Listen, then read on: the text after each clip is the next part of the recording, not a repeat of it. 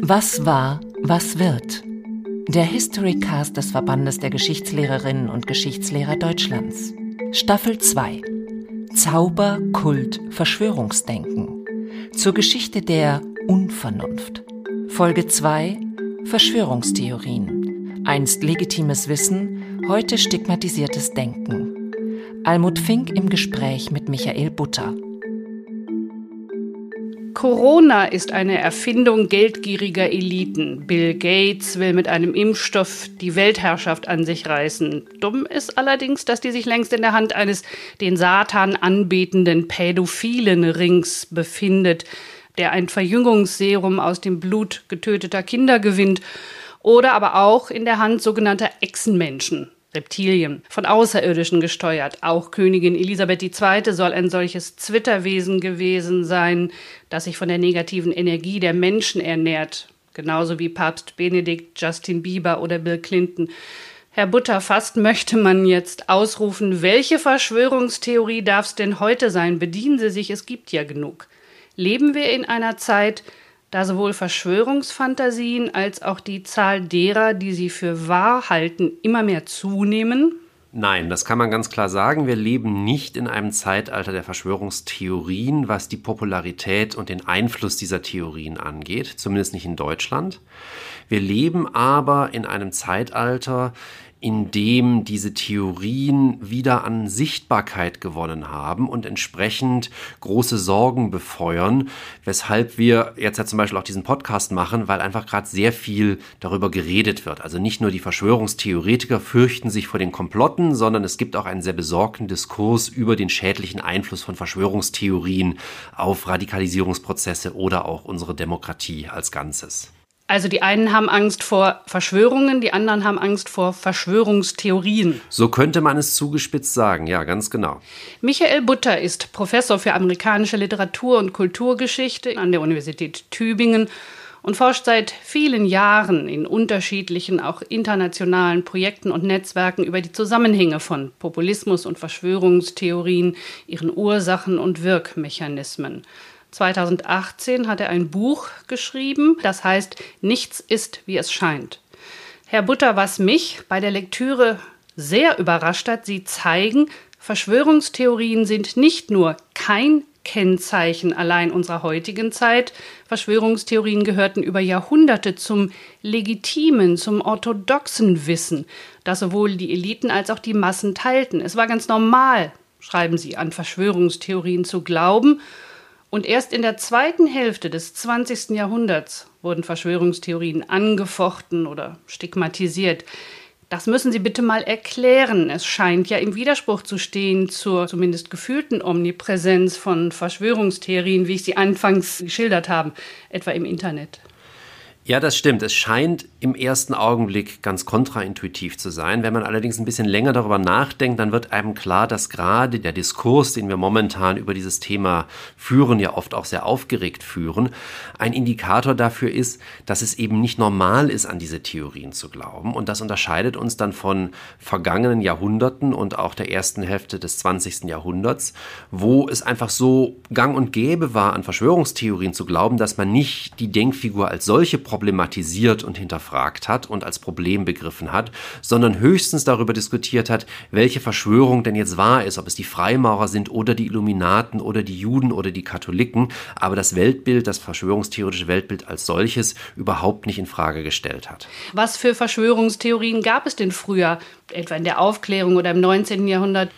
Ganz viele dieser Theorien, die im Ausgang des 18., im Eingang des 19. Jahrhunderts entstehen, die kennen wir eigentlich auch heute noch. Also im Kontext der Französischen Revolution entstehen zum Beispiel ganz wirkmächtige Verschwörungstheorien, die behaupten, dass die Freimaurer oder die Illuminaten, die angeblich die Freimaurerlogen unterwandert haben, schuld wären am Ausbruch dieser Revolution. Später kommen dann in diese Mixtur noch die Juden hinzu, dann kommen noch die Kommunisten hinzu und letztendlich kommen wir von diesen Illuminaten-Verschwörungstheorien zur Französischen Revolution über einige Jahrzehnte hinweg dann zur Idee einer jüdisch-bolschewistischen Weltverschwörung, die ja im 20. Jahrhundert so fürchterliche Folgen hatte. Das heißt, viele dieser alten Verschwörungstheorien sind auch heute noch präsent. Ich kriege jede Woche immer noch E-Mails, wo es auch mal um die Illuminaten geht oder um die Freimaurer. Das treibt die Leute bis heute um. Insofern ist das, was in den letzten 200 Jahren geschehen ist, eigentlich noch sehr gegenwärtig. Tatsächlich gibt es aber auch welche, die wir nicht mehr kennen. Also ich war sehr überrascht zu lesen, dass Abraham Lincoln auch ein Anhänger einer Verschwörungstheorie war und dass sogar die Republikanische Partei zugespitzt formuliert darauf zurückgeht. Das stimmt natürlich. Also es gibt gerade in der amerikanischen Kultur in der ersten Hälfte des 19. Jahrhunderts eine Reihe von Verschwörungstheorien, die sich dann irgendwann erledigt haben. Also zum Beispiel in den 1830er Jahren die Vorstellung, dass es eine groß angelegte katholische Verschwörung gegen die protestantischen Vereinigten Staaten gäbe, an deren Spitze der Papst und Fürst Metternich stünden, die zusammen mit den gekrönten Häuptern Europas die USA zerstören wollten, weil deren Freiheit und Demokratie so ein schlechtes Beispiel gäbe für die unterjochten Völker Europas und deshalb den absolutistischen Herrschern Europas ein Dorn im Augen wäre. Das ist ein Beispiel dafür. Ein anderes Beispiel ist das, was Sie gerade angesprochen haben, diese sogenannte Slave Power Verschwörungstheorie, die letztendlich der Gründungsmythos der Republikanischen Partei ist, weil in den 1850er Jahren eine ganze Reihe von Menschen in den USA zu dem Schluss kamen, dass es ein groß angelegtes Komplott der mächtigsten Befürworter der Sklaverei gäbe, um die Sklaverei nicht nur im Süden zu bewahren, sondern auch in den Norden auszudehnen, auch in die gerade neu erschlossenen Gebiete des Westens auszudehnen und eventuell sogar die weiße Arbeiterklasse zu versklaven. Und diese sogenannte Slave Power Verschwörungstheorie die richtete sich nicht gegen die Sklaverei als solche, also der humanitäre Widerstand gegen die Sklaverei war niemals mehrheitsfähig, sondern gegen diese Expansion, die angeblich dadurch vorangetrieben wurde, dass man äh, den Kongress in die Hände dieser Vertreter der Slave Power brachte, dass man das Weiße Haus kontrollierte und dann auch den obersten Gerichtshof kontrollierte. Und genau das ist es, was Abraham Lincoln suggeriert in seiner berühmten Rede vom geteilten Haus, die er 1858 gehalten hat, wo er sagt, der derzeitige Präsident, dessen Vorgänger, der Vorsitzende Vorsitzende des obersten Gerichtshofs und mein Gegenkandidat hier im Wettstreit um einen Senatssitz, die sind die Strippenzieher hinter dieser groß angelegten Verschwörung, die dazu führen soll, dass die Sklaverei überall in den USA normal werden wird und die weiße Arbeiterklasse darunter leiden wird, wenn sie nicht sogar selbst versklavt wird. Und das war letztendlich das, was die Republikanische Partei mehrheitsfähig gemacht hat. Das war eine Erzählung, hinter der sich die unterschiedlichsten Bevölkerungsgruppen versammeln konnten. Und insofern ist das, was die Republikanische Republikanische Partei in den USA gerade durchmacht, nämlich sich wieder einer Verschwörungstheorie, der von der gestohlenen Wahl 2020 zu verschreiben, eigentlich nur eine Rückkehr zu ihren Wurzeln, allerdings unter radikal anderen Gegebenheiten, denn damals war es halt völlig normal, an Verschwörungstheorien zu glauben. Auch die Befürworter der Sklaverei glaubten an Verschwörungstheorien, unterstellten ihren Gegnern Komplotte. Heutzutage ist das natürlich anders.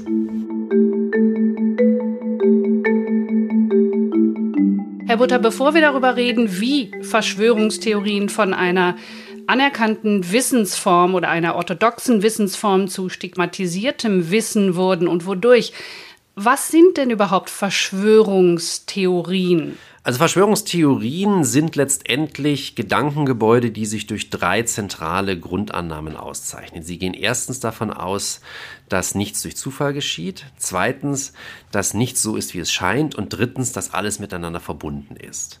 Das heißt, Verschwörungstheorien behaupten, dass es eine im Verborgenen operierende Gruppe gibt, die Verschwörer, die die Strippen in der Hand hält und nach deren Willen sich alle wichtigen Ereignisse entfalten. Es geschieht also nichts durch Zufall. Alles ist geplant worden und dieser Plan lässt sich auch 1a ohne Abstriche in die Tat umsetzen. Wirklich nichts Entscheidendes geschieht einfach so. Das sind auch keine großen strukturellen Faktoren, die da am Werk sind. Es sind keine unbeabsichtigten Konsequenzen von irgendwas. Es ist wirklich intentionales menschliches Handeln, das für alles Wichtige verantwortlich ist. Und wichtig, glaube ich, gemeinschaftlich auch. Ja, gemeinschaftlich, dass wir es ja immer bei einer Verschwörung mit einer Gruppe von Menschen zu tun haben. Ich kann mich nicht alleine verschwören und wir haben es dann in den allermeisten Fällen eigentlich mit einer relativ kleinen Gruppe zu tun, die dann wirklich die Strippen in der Hand hält. Wir haben ja gerade über die Slave Power Verschwörungstheorie gesprochen. Das sind das so vier Gestalten, die Lincoln ins Visier nimmt. Da könnte man vielleicht noch ein paar dazu nehmen, aber man würde auf nicht mehr als ein Dutzend zentrale Gestalten kommen, die wirklich die großen Strippenzieher sind, die natürlich dann vielerlei Helfershelfer haben. Und heute ist das ja auch ganz ähnlich. Oft wird das dann in diesen populären Diskursen sogar auf eine Person dann zugeschnitten. Es ist George Soros, der hinter dem großen Austausch steckt. Es ist Bill Gates, der hinter Corona steckt. Aber natürlich machen die das nicht allein, sondern haben dann also auch noch mächtige Helfer, die da mit im Spiel sind. Das heißt, es ist ein kollektives, planvolles Handeln, das sich immer im Verborgenen abspielt. Die machen das nicht offen, sondern die geben vor, andere Motive zu haben. Deshalb muss man immer erst hinter die Kulissen blicken. Man muss den Vorhang zur Seite ziehen, um zu erkennen, was da wirklich vor sich geht. Und wenn man das dann mal macht, dann sieht man auch, dass da ganz viel miteinander zusammenhängt, was man überhaupt nicht erwartet hätte. Da sieht man auf einmal Verbindungen zwischen Dingen, die überhaupt keinerlei Sinn ergeben, wenn man eben nicht von einer großen Verschwörung ausgeht. Zum Beispiel gibt es Verschwörungstheorien zum Coronavirus, die behaupten, die 5G-Technologie, also die Mobilfunktechnologie, die neueste Generation, wäre verantwortlich für die Entstehung des Coronavirus oder verantwortlich für diese Krankheit Covid-19, die dann fälschlicherweise auf ein Virus zurückgeführt wird. Das heißt, da kommen Sachen zusammen, die überhaupt nichts miteinander zu tun haben aus einer nicht verschwörungstheoretischen Perspektive, in der Logik der verschwörungstheoretischen Argumentation aber ganz eng ursächlich miteinander verknüpft sind. Das sind letztendlich die typischen Verschwörungstheorien, Merkmale und entsprechend ergibt sich daraus auch eine Logik der Argumentation, denn die Verschwörungstheorie fragt immer cui bono, wem nützt das? Erzählt Geschichte immer von hinten, denn in einer Welt, in der nichts Entscheidendes durch Zufall geschieht, müssen ja diejenigen, die von einem Ereignis profitieren oder zumindest in den Augen der Verschwörungstheoretikerinnen davon profitieren, auch diejenigen sein, die ursächlich dafür verantwortlich sind. Es kann ja nicht sein, dass sie zufällig profitieren. Und insofern muss man immer schauen, wem nützt es dann hat man die Schuldigen eigentlich schon identifiziert und dann beginnt man eine Indizienkette rückwärts zu stricken, wo man alles passend macht, was sich irgendwie passend machen lässt, alles ignoriert, was überhaupt nicht reinpasst und am Ende kommt man wieder daraus, wo man angefangen hat. Diejenigen, die man vorher schon als Schuldige identifiziert hatte, sind also wirklich auch die Schuldigen und entsprechend bestätigt man seine Annahmen, man argumentiert zirkulär und das ist natürlich nicht das, was wir als eine ergebnisoffene wissenschaftliche Argumentation verstehen würden heutzutage. Im Zweifel ist es immer das internationale Finanzkapital, dem es nützt. Umgedreht gefragt, wem nützen denn Verschwörungstheorien? Es ist so, dass Verschwörungstheorien allgemein, das zeigt die psychologische Forschung, gewisse Nutzen haben für die Menschen. Sie erklären ihnen die Welt, sie reduzieren Komplexität, sie erlauben es, Sündenböcke zu identifizieren, sie lindern Unsicherheit, weil man eigentlich immer weiß, was gerade vor sich geht, weil ja dieses Narrativ so eindeutig ist. Wenn es jetzt um die Verbreitung geht, die meisten Menschen, die Verschwörungstheorien verbreiten, sind der festen Ansicht, ich erweise der Menschheit einen Dienst, weil ich einer verborgenen Wahrheit auf die Spur gekommen bin. Naja, aber so ein bisschen Geld verdienen ist ja auch nicht schlecht. Und das tun ja, ja, das auch. heißt zum Beispiel, jemand wie Alex Jones hat ein ganzes Geschäftsimperium aufgebaut auf der Grundlage von Verschwörungstheorien, indem er den Menschen nicht die Theorien verkauft, die kriegt man umsonst in seiner täglichen Radiosendung, die man sich im Internet als Stream anschauen kann, sondern die angeblichen Gegenmittel gegen die vermeintlichen Mechanismen der Verschwörung. Also der erzählt ihnen dann zum Beispiel, die Regierung mischt Stoffe ins Wasser, damit sie nicht mehr klar denken können, dass sie also niemals erwachen und erkennen, wie die Welt wirklich funktioniert. Und dann hält er eine Dose mit Pillen in die Kamera und sagt, hier Brain Force Plus, wenn du jeden Tag davon eine Pille schluckst, dann kannst du klar denken, das gleicht die Effekte dieser Wasservergiftung aus. Da kostet die Monatsdosis 50 Dollar. Und damit macht Jones einen Umsatz von vielen, vielen Millionen Dollar im Jahr. Also Geld machen ist ein Grund. Verschwörungstheorien zu verbreiten, ein anderer ist politisches Kalkül. Das ist was, was wir ganz besonders oft finden bei populistischen Führungsfiguren, die Verschwörungstheorien aufgreifen und bedienen, weil sie wissen, dass sie damit bei bestimmten Segmenten der Wählerschaft entsprechend punkten können. Und je nachdem, wie stigmatisiert Verschwörungstheorien in einem bestimmten Land sind, tun die das dann auch mehr oder weniger deutlich. Zum Beispiel Viktor Orban macht das in Ungarn, das heißt in einem Land, wo diese Stigmatisierung von Verschwörungstheorien nach dem Zweiten Weltkrieg nicht oder lange nicht in dem Maße stattgefunden hat wie in Deutschland oder den USA und entsprechend bedient der Verschwörungstheorien seit mehr als zehn Jahren ganz offen, ganz explizit in jedem Wahlkampf ganz deutlich in einer Sprache, dass uns die Ohren schlackern, wenn wir das von außen sehen.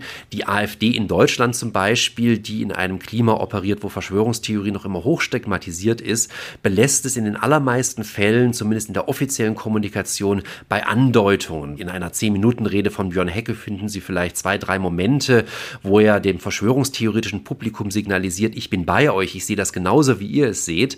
Der Rest der Rede aber so aufgebaut ist und so formuliert ist, dass auch Leute, die sich von Verschwörungstheorien abgestoßen fühlen, aber rechtem Gedankengut offen gegenüberstehen, sagen können, ja, damit stimme ich überein. Also eine viel indirektere Form. In den USA, wo wir eine hochfragmentierte Öffentlichkeit haben, ist es so, dass mittlerweile Verschwörungstheorien gerade von der Republikanischen Partei zunehmend wieder expliziter bedient werden, weil man sich um den anderen Teil der Öffentlichkeit gar nicht mehr so schert, auch wenn in dem Verschwörungstheorien weiter hochstigmatisiert sind, das interessiert einfach nicht mehr.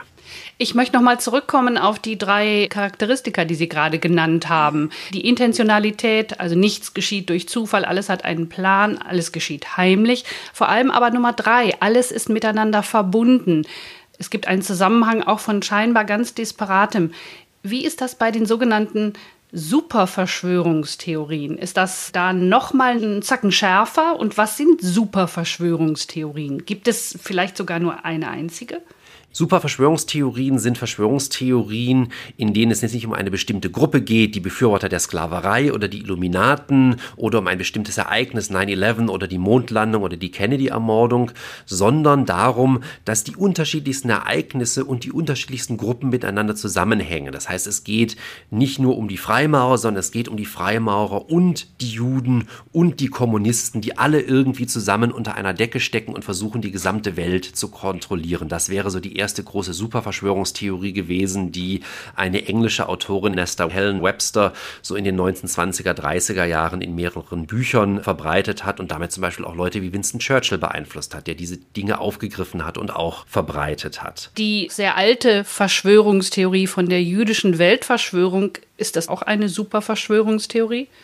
Ja, dazu muss man sagen, viele Leute, die sich die Theorien von der jüdischen Weltverschwörung angeschaut haben, die argumentieren, dass es da so eine Kontinuitätslinie vom Mittelalter in die Gegenwart gibt. Das würde ich anders sehen. Es ist nämlich so, dass wir erstaunlich wenig Kontinuität haben zwischen so antijüdischen Verdächtigungen und Versatzstücken von Verschwörungstheorien, wie wir sie im Mittelalter und der frühen Neuzeit haben, Brunnenvergiftung, Ritualmord und so weiter, und dem, was wir dann im 19. Jahrhundert finden. Denn die Blaupause im Grunde für die modernen Verschwörungstheorien sind eigentlich diese Verschwörungstheorien um Freimaurer und Illuminaten, wie sie im Kontext der Französischen Revolution entstehen. Und an die irgendwann im Verlauf der zweiten Hälfte des 19., vor allem dann der ersten Hälfte des 20. Jahrhunderts, diese antisemitischen Verschwörungstheorien dran erzählt werden. Man sieht das in dem berüchtigsten Textbeispiel dieser Gattung, den Protokollen der Weisen von Zion, also einer Fälschung, die vorgeben, das sei ein Treffen der Führer des Weltjudentums, wo genau dargelegt wird, wie man jetzt die Weltherrschaft übernimmt. Da fehlen nämlich sämtliche Verweise auf diese mittelalterlichen Phänomene, wie den Ritualmord zum Beispiel. Das spielt da überhaupt keine Rolle. Und gleichzeitig treten die Juden in diesem Text immer noch an der Seite der Freimaurer auf. Da merkt man, wo der Ursprung dieser Art des Verschwörungsdenkens ist. Und zum Beispiel in der arabischen Welt haben sie das ja bis heute, dass also Juden und Freimaurer immer zusammengedacht werden und es deshalb da noch ganz große Vorurteile gibt gegenüber Freimaurern. Das ist also auch eine Verschwörungstheorie, die erst wirklich im 20. Jahrhundert zu so einer richtigen Superverschwörungstheorie wird. Jetzt haben Sie gerade ein Stichwort gegeben.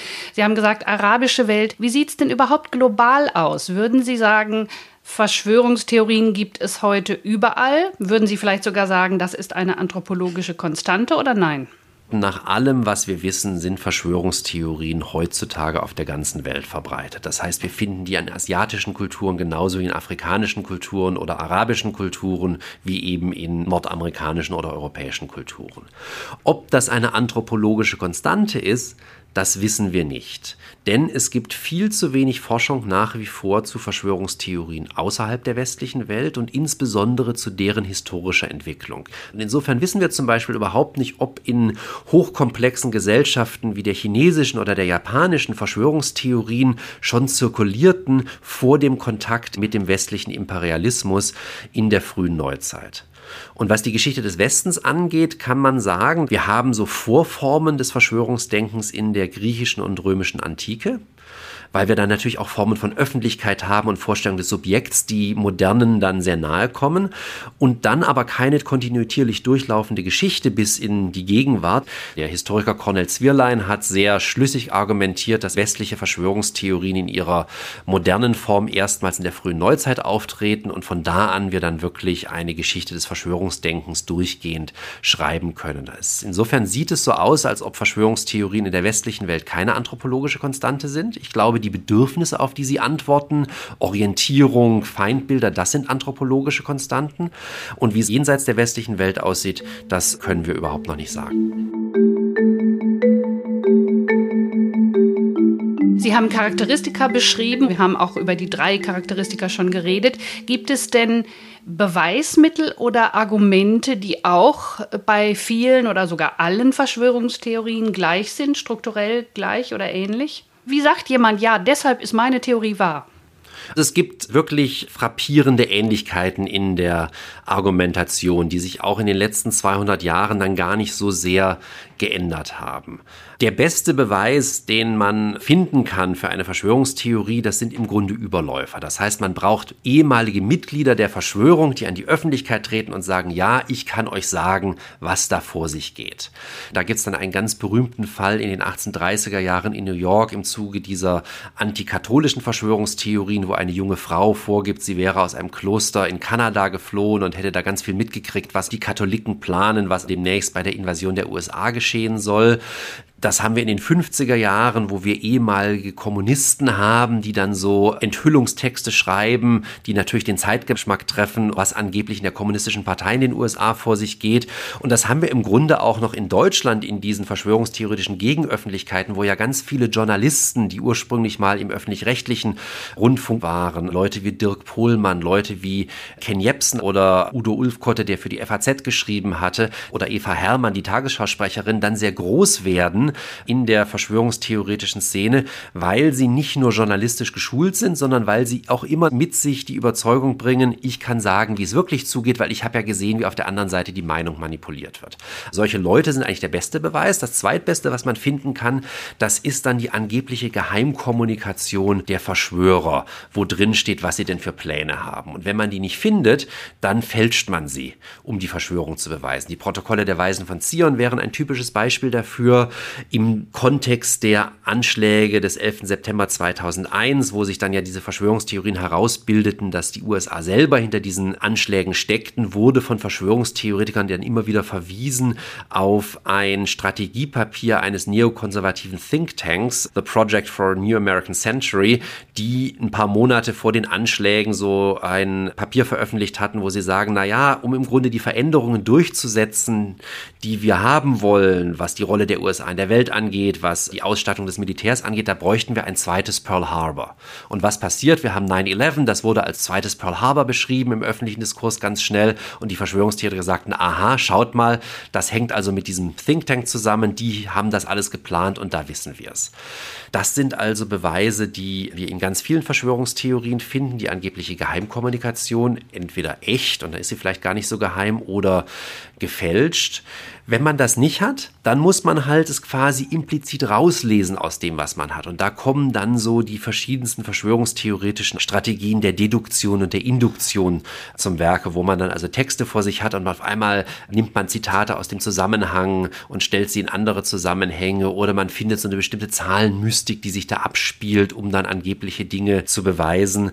Und wenn man dann irgendwann schon mal etabliert hat, dass ja die Verschwörung real ist, dann findet man die Belege auch auf einmal überall. Also die berühmte Merkel-Raute, die wir, glaube ich, alle vor Augen haben, auch wenn wir hier nur den Audiotrack haben in diesem Podcast. Das ist dann nicht eben nicht einfach nur eine Marotte, so eine Handbewegung einer geschulten Politikerin, damit sie nichts Dummes mit ihren Händen macht, wenn sie die ganze Zeit gefilmt wird, sondern das ist eine Geheimkommunikation, weil ja Angela Merkel angeblich ein Mitglied des Illuminatenordens ist. Ach, ich dachte, sie wäre ein Reptil. Naja, das ist sie auch, aber da hat die Raute nicht so viel damit zu tun, sondern das ist etwas, womit sie anderen Illuminaten mitteilt, ja, ja, ich bin ja bei euch und ich habe ja alles unter Kontrolle.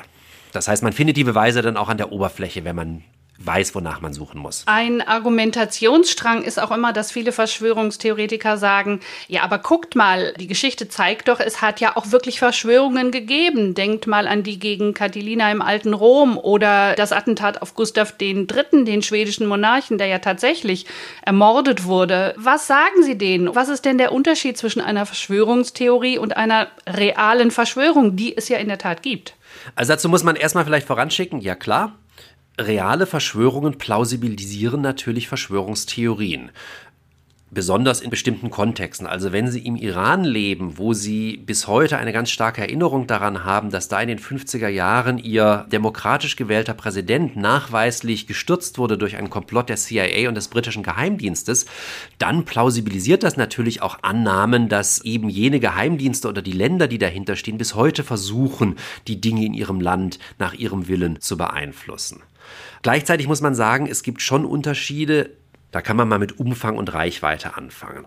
Bei imaginierten Verschwörungen in Verschwörungstheorien haben wir es, auch wenn der Kreis der Strippenzieher letztendlich relativ klein ist, dann doch meistens mit einer sehr großen Gruppe von Leuten zu tun, die da zumindest unwissentlich beteiligt sein müssen, um die Verschwörung zum Erfolg zu bringen. Der englische Mathematiker David Grimes hat spaßeshalber mal ausgerechnet, wie viele Leute an der Mondlandungsverschwörungstheorie hätten beteiligt sein müssen oder an den Anschlägen von 9-11 und das sind Zehntausende und daraus schließt er, da hätte relativ schnell schnell einer gequatscht. Deshalb wüssten wir heutzutage, wenn das eine Verschwörung gewesen wäre.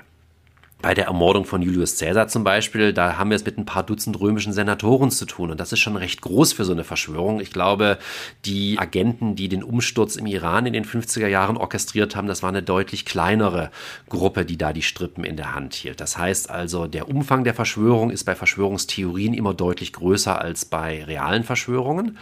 Und die Reichweite ist auch in Verschwörungstheorien immer deutlich größer. Da geht es dann ja meistens um sowas wie die Weltherrschaft oder die globale Wirtschaft einem Great Reset zu unterziehen oder einen großen Austausch der gesamten Bevölkerung Europas oder der westlichen Welt vorzunehmen, wohingegen wir es bei realen Verschwörungen meistens mit einem in Anführungszeichen viel moderateren und bescheideneren Ziel zu tun haben, nämlich einem Staatsstreich oder einem Attentat, also Dinge, die viel klarer abgrenzbar sind.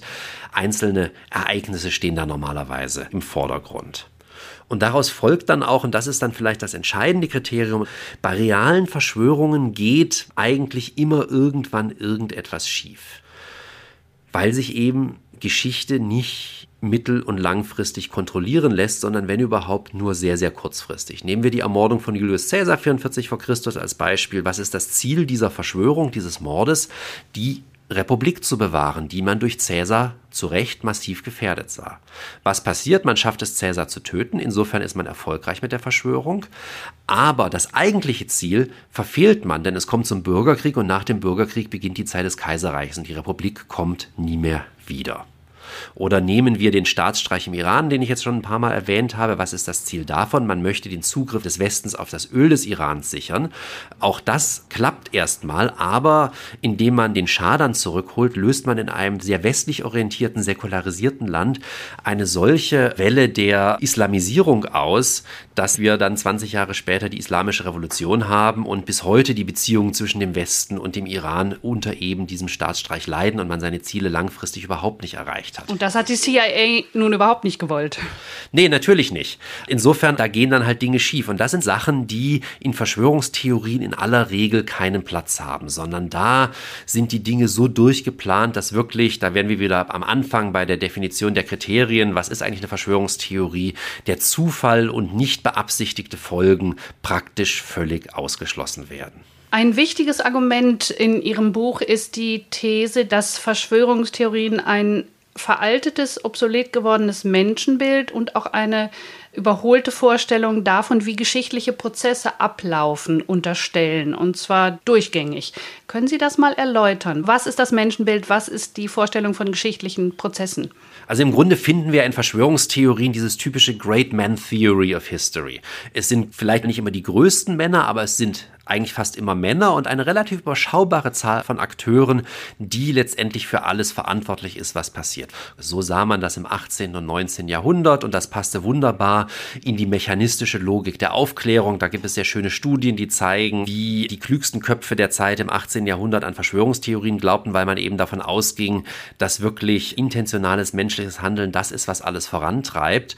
Und insofern passte das natürlich auch sehr gut zu Vorstellungen lange Zeit bis ins 20. Jahrhundert hinein vom Menschen als Individuum, von jemandem, der Herr ist im eigenen Hause, der sich seiner Bedürfnisse und Ziele und Absichten auch immer 100%ig bewusst ist und deshalb daran arbeiten kann, die in die Tat umzusetzen. Das war noch vor Freud, vor Sigmund war, Freud. Genau, das ist vor Freud und es ist natürlich vor dieser systematischen Dekonstruktion des Individuums, die wir dann ja durch die Postmoderne und den Poststrukturalismus erleben, in den Kulturwissenschaften, in den Sozialwissenschaften, vielleicht etwas weniger in den Geschichtswissenschaften, in der zweiten Hälfte des 20. Jahrhunderts, wo wir eben davon ausgehen, Menschen wissen oft gar nicht genau, was sie wollen und selbst wenn sie es wissen und versuchen es in die Tat umzusetzen, dann sind sie doch oft dann eher nur so Knotenpunkte, wo sich verschiedene Diskurse treffen und eben nicht selbstmächtige Individuen, die die Dinge nach Belieben bestimmen dürfen. Verbirgt sich hinter dem Glauben an Verschwörungstheorien auch die Sehnsucht danach, doch wieder ein bisschen das Heft in der Hand zu haben, selber sein Leben zu steuern?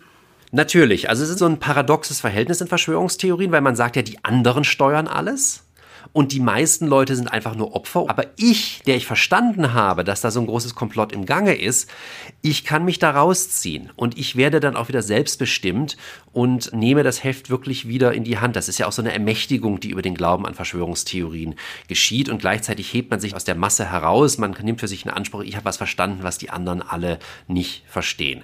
Aber im Hintergrund steht die Sehnsucht nach einem sehr romantischen Menschenbild, einem ganzheitlichen Menschenbild, wo Menschen wirklich wieder Individuen sind.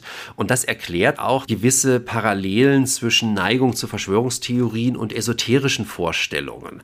Esoterische Vorstellungen von Krankheit, die nicht nur sagen, jede Krankheit hat einen Sinn, was ja genau auch das ist, was Verschwörungstheorien auch sagen, alles hat irgendwie Sinn, weil eben nichts durch Zufall geschieht, sondern die Esoterik oder die alternative Medizin, die schauen dann ja auch auf den Menschen mit einem Blick, der den ganzen Menschen ins Visier nimmt und eben nicht nur irgendwelche Dinge, die man nur unter dem Mikroskop erkennen kann, wie das zum Beispiel die moderne Medizin dann sehr gerne macht und setzt im Grunde so einem atomisierten Blick dann einen ganzheitlichen Blick entgegen und landet dann manchmal eben auch bei Verschwörungstheorien. Paul Nolte, der Historiker und Demokratieforscher, er hat auch eine Folge in der ersten Staffel unseres Podcasts bestritten. Der hat gesagt, dass die heute sehr fragile Demokratie von Kontingenz handelt. Immer davon auch, dass alles anders sein kann und dass es eher eine Suche nach einer Lösung ist als das Liefern einer definitiven Lösung. Wenn wir das akzeptieren, müssen wir dann sagen, Verschwörungstheorien sind doch das ganze Gegenteil von demokratischem Denken.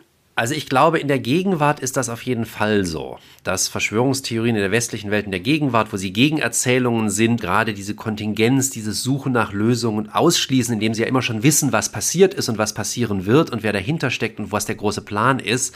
Historisch ist das komplexer weil ja zum Beispiel Menschen wie George Washington oder Abraham Lincoln ja durchaus auch die Demokratie vorangebracht haben. Also das Ziel von Lincoln war sicherlich nicht von Anfang an die Abschaffung der Sklaverei, als der Bürgerkrieg begann, aber der Bürgerkrieg führte dann eben zur Abschaffung der Sklaverei, trotz und auch aufgrund der Verschwörungstheorien, die Grundlage für ihn waren. Und so ist es letztendlich so, dass wir historisch sagen müssen, das Verhältnis von Verschwörungstheorien und Demokratie ist nicht so eindeutig, wie es uns manchmal vorkommt, auch wenn wir in andere Teile der Welt schauen, wo vielleicht Verschwörungstheorien Verschwörungstheorien autokratische Regime ins Visier nehmen, haben wir ein anderes Verhältnis.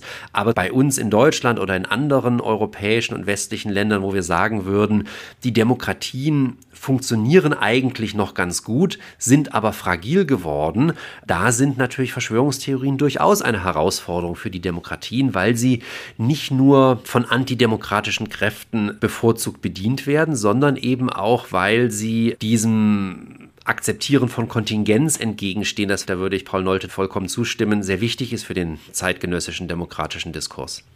Herr Butter, Sie arbeiten seit 10, 15 Jahren über Verschwörungstheorien. Wie sind Sie denn auf Ihr großes Thema gestoßen? Ich habe eine Doktorarbeit geschrieben über Darstellung von Adolf Hitler in der amerikanischen Literatur. Texte, in denen Hitler als Figur auftritt, die gibt es so seit den späten 30er Jahren und laufen bis in die Gegenwart durch.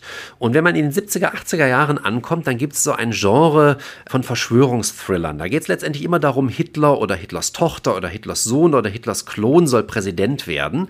Und irgendein CIA-Agent bekommt einen Hinweis darauf, dass dieses Komplott im Gange ist. Er versucht es aufzuklären, aber ein Netzwerk von in den USA operierenden Nazis stellt sich ihm in den Weg und versucht ihn zu stoppen. Wenn man bei solchen Geschichten anlangt, dann ist man ganz schnell bei Ideen von Verschwörung, Verschwörungstheorie und Verschwörungsszenarien in der Literatur. Und dann war ich auf der Suche nach einem zweiten Projekt, auch einem, das historisch weiter ausgreift, wie das eben so für eine deutsche Habilitation sein soll. Und da dachte ich, ich könnte doch die Vorgeschichte erzählen, wie nämlich Verschwörungstheorien funktioniert haben, im 17., 18. und 19. Jahrhundert. Meine Arbeitshypothese war anfangs, ich wollte zeigen, dass die genauso wichtig und einflussreich waren wie in der Gegenwart. Und dann hat sich das ironischerweise umgedreht und das Ergebnis der Arbeit war dann die These, die waren damals noch viel wichtiger als in der Gegenwart. Wir reden heutzutage nur mehr drüber, weil sie eben nicht mehr normal sind. Und seitdem bin ich irgendwie nicht mehr davon losgekommen, weil im Grunde in Deutschland seit dem Krieg 2014 in der Ukraine ein großes öffentliches Interesse an Verschwörungstheorien herrscht, das seitdem auch nicht abgenommen hat.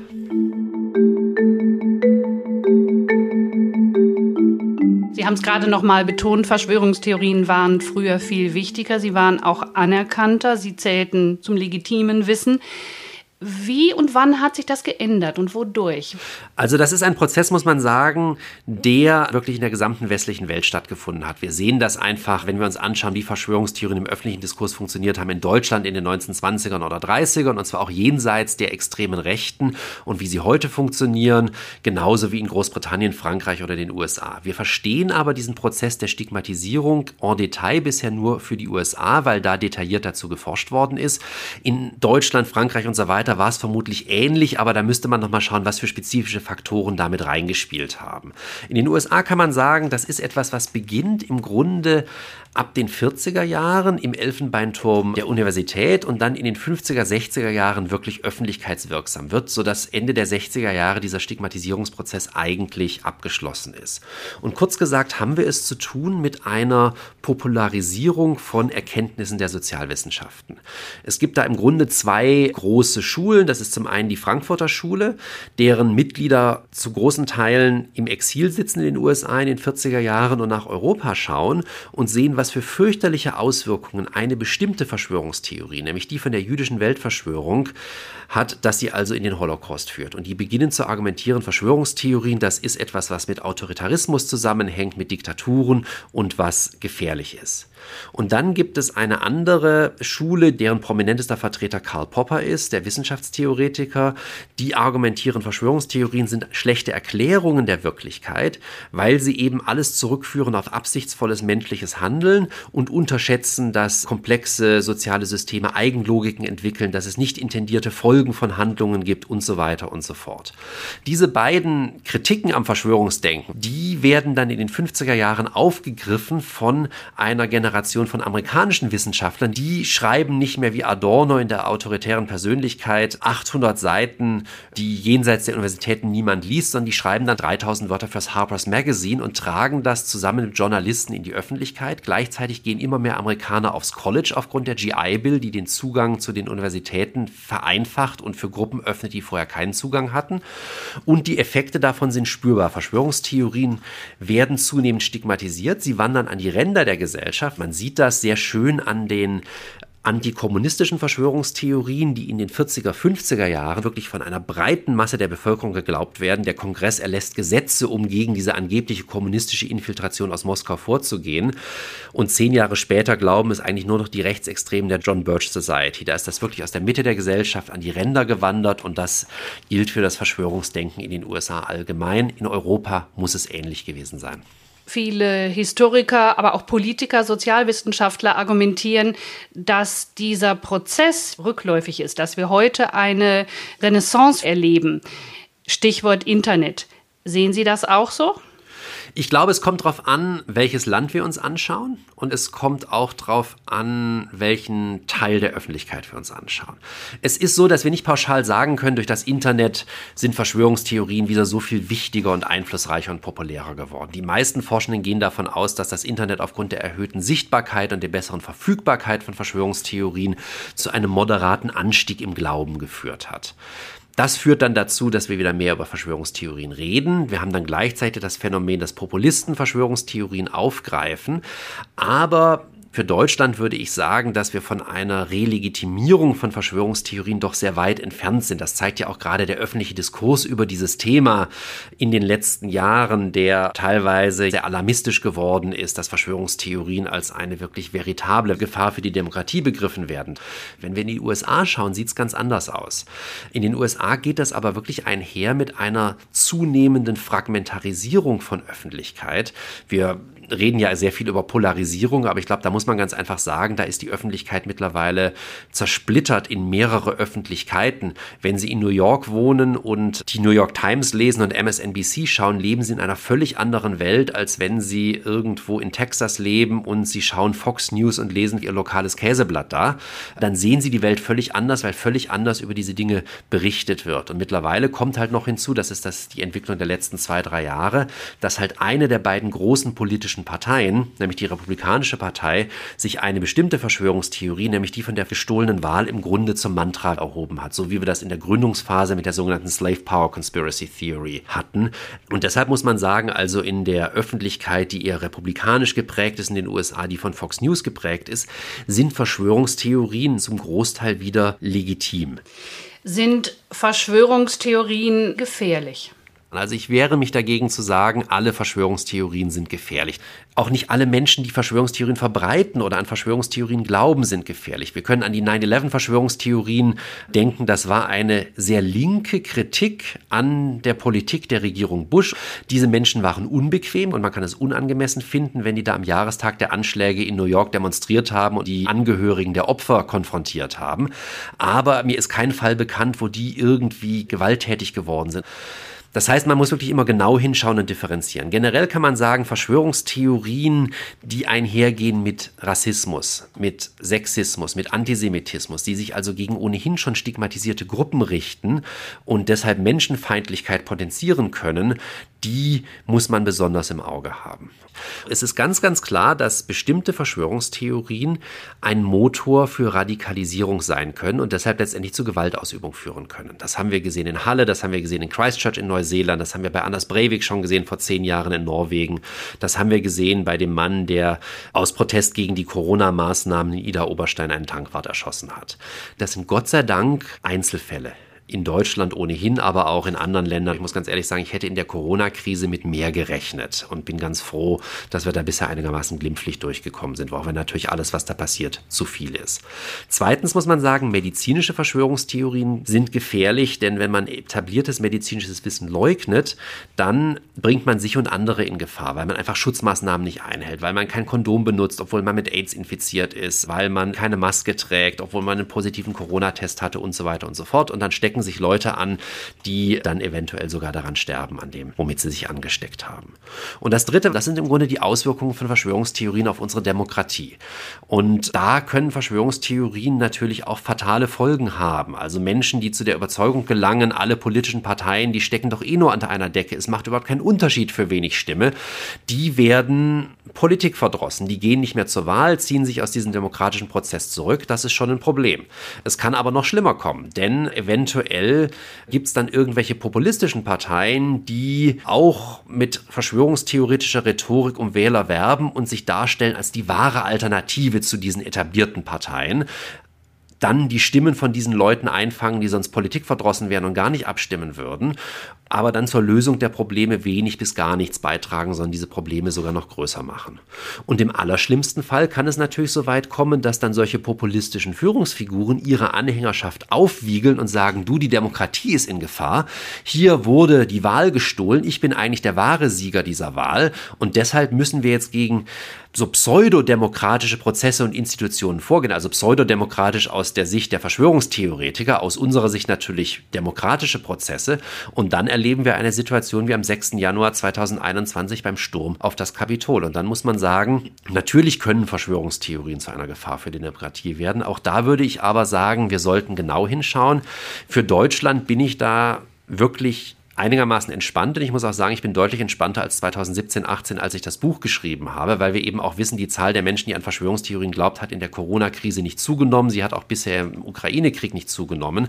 Was die USA angeht, als Amerikanist, da bin ich alles andere als entspannt. Da sehe ich die Demokratie und da stehe ich ja nicht alleine da massiv bedroht, unter anderem eben auch durch den Einfluss von Verschwörungstheorien.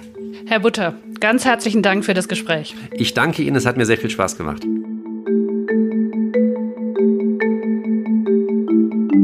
Was war, was wird? Der Historycast des Verbandes der Geschichtslehrerinnen und Geschichtslehrer Deutschlands. Staffel 2. Zauber, Kult, Verschwörungsdenken. Zur Geschichte der Unvernunft. Folge 2. Verschwörungstheorien. Einst legitimes Wissen, heute stigmatisiertes Denken. Almut Fink im Gespräch mit Michael Butter. Gefördert von der Beauftragten der Bundesregierung für Kultur und Medien.